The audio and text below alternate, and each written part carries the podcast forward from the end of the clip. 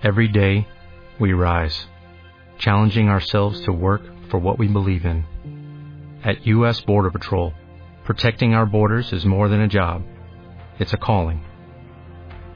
Agents answer the call, working together to keep our country and communities safe. If you are ready for a new mission, join U.S. Border Patrol and go beyond. Learn more at cbp.gov/careers.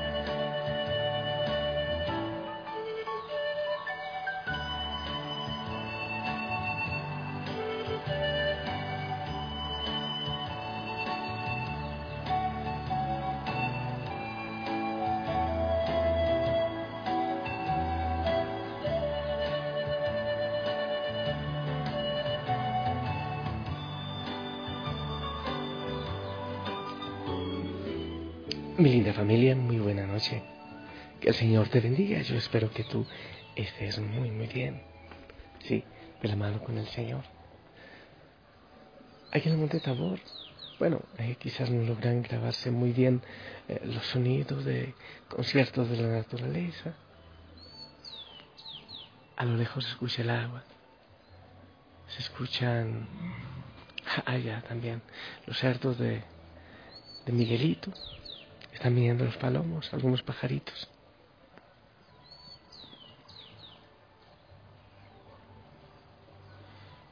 Es hermoso realmente vivir de la mano con el Señor, de la mano con su creación. Le alabamos, le glorificamos, le damos gracias. Voy a poner aquí comida para los palomitos. Ellos vienen al ladito mío a comer. Te invito a que entremos en este espacio de bendición, a darle gracias al Señor por todo lo que hace nuestra vida, por lo que ha hecho. Esta mañana, familia, reflexionábamos con Baruch acerca de nuestros pecados, de que nos hemos alejado del Señor. Y espero que tú también hayas analizado ese tema durante el día, claro, meditar con el Señor acerca de la necesidad que tenemos de volver a Él. Somos hijos de Dios, eso es clarísimo. Y como hijos, eh, en ocasiones mm, llegamos a poner la mirada en otras cosas, lejos de Él, en apegos, en, en personas, en cosas. También, incluso en el pasado, en lo que hemos vivido, eh, nos aferramos demasiado a eso. Y nos hace perder entonces la visión eh, y el enfoque por el cual fuimos llamados por el Señor. Tantas veces nos salimos del camino de la voluntad del Señor, de los valores y de la verdad a los que el Señor nos está invitando en todo momento. Tantas veces que nos apartamos, de la presencia del Señor, eh, tendemos a, sentirnos muy culpables, destruidos. Eh, yo digo que el pecado en nuestra historia tiene sentido porque es el polo a tierra, porque nos recuerda que somos frágiles, pero tampoco se trata de que nos sintamos como gusanos. No, no, no, yo no, no creo, porque somos príncipes, somos hijos del rey de reyes. Es eh, tomar fuerza, saber que somos débiles, que todo lo podemos, pero en Él, porque Él es nuestra fortaleza, no en nosotros mismos. Yo creo que muchas personas tienen una idea tergiversada de Dios. Eh, tantas veces lo vemos como un viejito enojado, enojón, grosero, sentado así en un trono esperando eh, a quien castigar, a mandar al infierno. Y no es así, no, no. Porque Dios es un Dios de amor. Es amor. Dios es amor, dice la palabra. Es rico en misericordia. Y espera, eh, siempre está esperando a que nos entreguemos a Él por completo a que abramos eh, los ojos, los oídos y el corazón para estar con Él, para Él recibirnos. Pero en toda libertad tampoco Él no nos obliga. Debes entender que Dios no, te, no se aleja de ti. Eres tú quien te alejas de Él. Dios no se aleja de ti, ni siquiera por el pecado. Lo que pasa es que el pecado y los apegos, las esclavitudes, hacen sentir que, que estamos lejos de Él. Pero si el pecado no es que Él se va, no es que Él nos deje, de ninguna manera. Él no puede dejarnos. Yo creo que para poder entender esto, cuando nos extraviamos, para entender la cercanía del Señor que siempre nos espera, eh, es hermosa la parábola del Hijo pródigo y el Padre misericordioso, que creo que la mayoría de nosotros lo conocemos, ¿verdad? Y podemos sacar varias cosas de allí, este texto de Lucas en el capítulo 15. Mm, primero, ya tú eres hijo de Dios, ya somos hijos de Él, ya, ya, ya lo somos. Eso lo dice la palabra del Señor. Hay que recordar también que no solo quien dice Señor, Señor, eh, ya está salvo. Mm, no solo que dice Señor, Señor, yo soy cristiano, se le puede considerar realmente como cristiano, como hijo de Dios.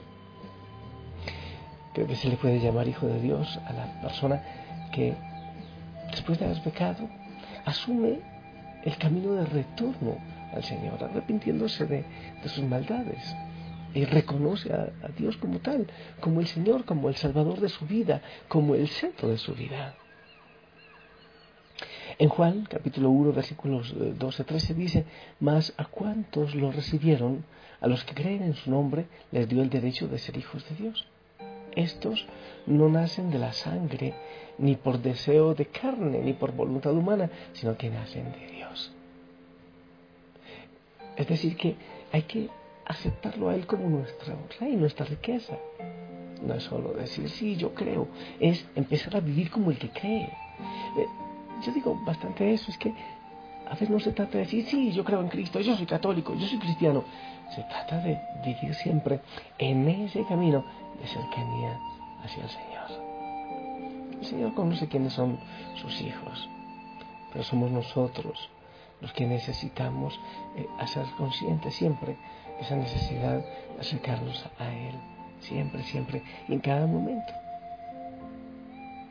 Hay otra idea que podemos sacar del Padre misericordioso. Nos alejamos del Padre cuando dejamos que otras cosas ocupen su lugar en nuestra vida. El menor de los hijos le dijo a su papá, papá, dame lo que me toca de herencia. Así que el padre repartió sus bienes entre los dos. Poco después el hijo menor juntó todo lo que tenía y se fue a un país lejano.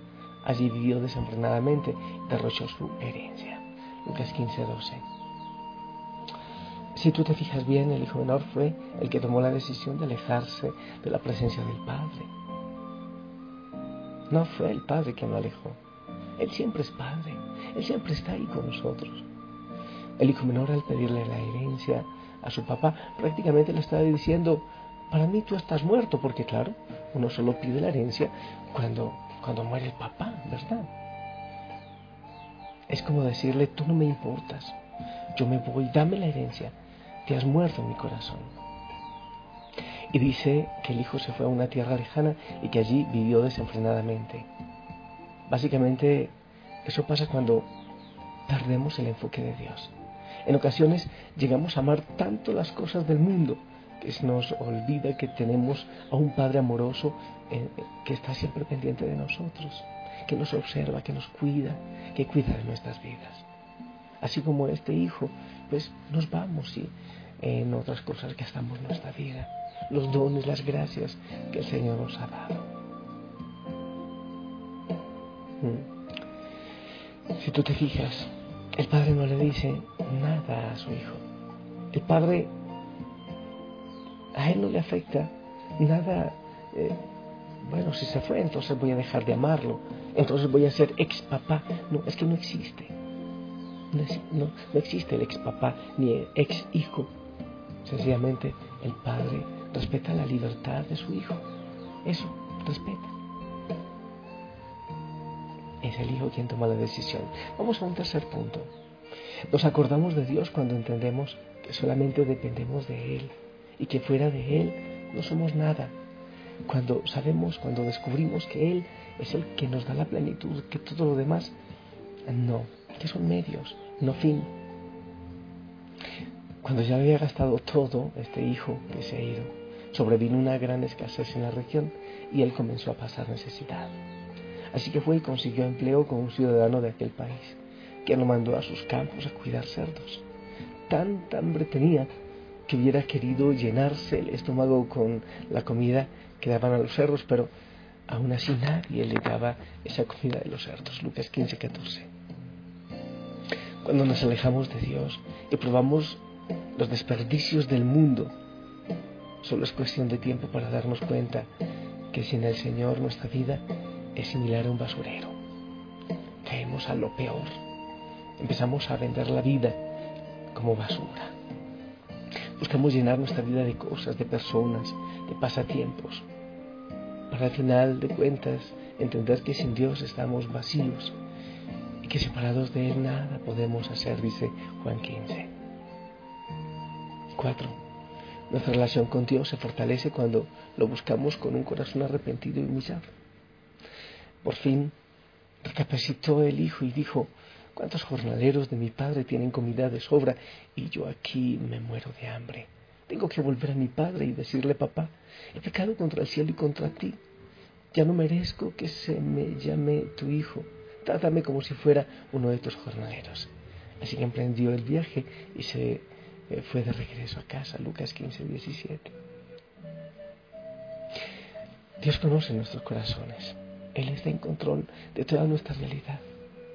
Dios espera que sus hijos vuelvan. El padre estaba con los brazos abiertos, esperando el regreso. ¿Qué debemos hacer, familia? Buscar el reino de Dios y su justicia. El padre recibió a su hijo con los brazos abiertos. Una cosa hermosa no empezó a castigarlo, sino que le recibió con los brazos abiertos y, él le hizo una fiesta, lo mandó pasar a la fiesta, sucio como llegó. Está siempre presente. Todos nos alejamos de distintas maneras, pero Él está siempre esperando que volvamos, que lo busquemos. En medio de tanta guerra, de tanta oscuridad, de tanta muerte, debemos volver a Él. Le reclamamos, pero después dice, ¿dónde están aquellos hombres que lo daban todo por mí? Me gustaría que escuches atentamente esta canción. Parece que el amor ha muerto y la locura sobre la humanidad.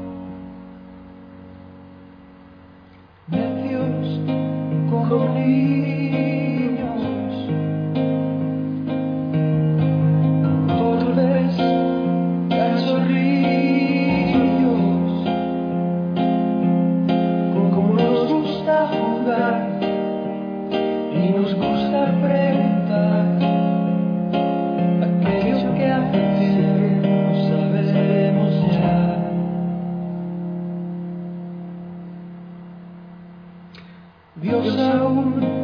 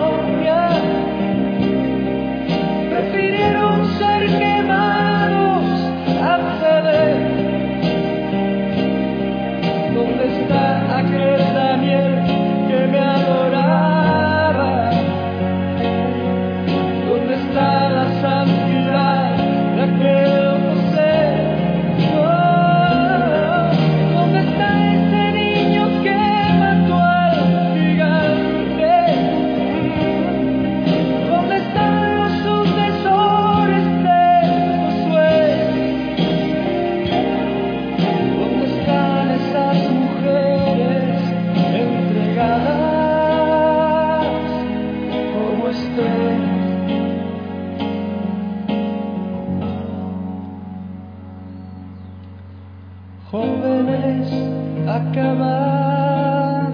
Mi familia, creo que, que yo debemos empezar a pedir perdón a Dios por los pecados del mundo, empezar a transformar el mundo desde, desde nuestro medio, desde nuestra realidad. Yo te bendigo para que así sea, que doblemos rodillas ante el Señor, ante la cruz, ante la Eucaristía, que pidamos perdón, que nos confesemos, para que el mundo empiece a ser transformado. En el nombre del Padre, del Hijo del Espíritu Santo. Amén. Esperamos tu bendición.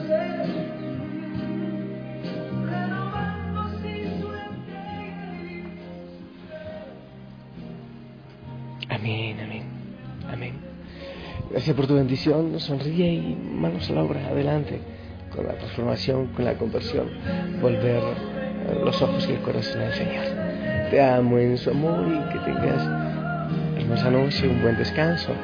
Si lo permite, nos escuchamos mañana.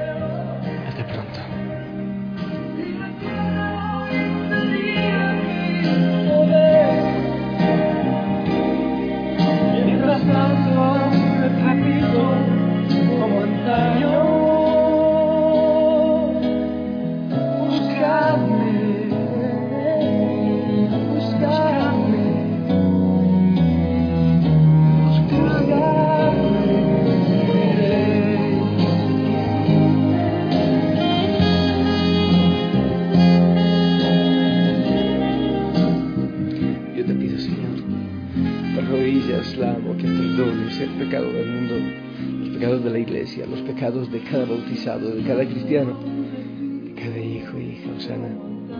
Clamo perdón, misericordia y conversión. Señor, que te busquemos para vivir. buscadme